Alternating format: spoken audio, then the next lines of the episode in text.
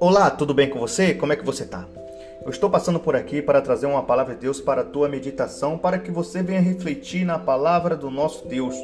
Basta você colocar o Senhor em primeiro lugar, basta você confiar em Deus, basta você acreditar. Porque o nosso Deus ele é um Deus soberano, ele é o Criador do céu e da terra.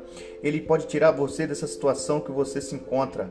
Eu quero que você saiba de uma coisa: se você colocar Jesus no barco da tua vida, não importa qual a tempestade que venha, não importa qual a tempestade que você esteja enfrentando.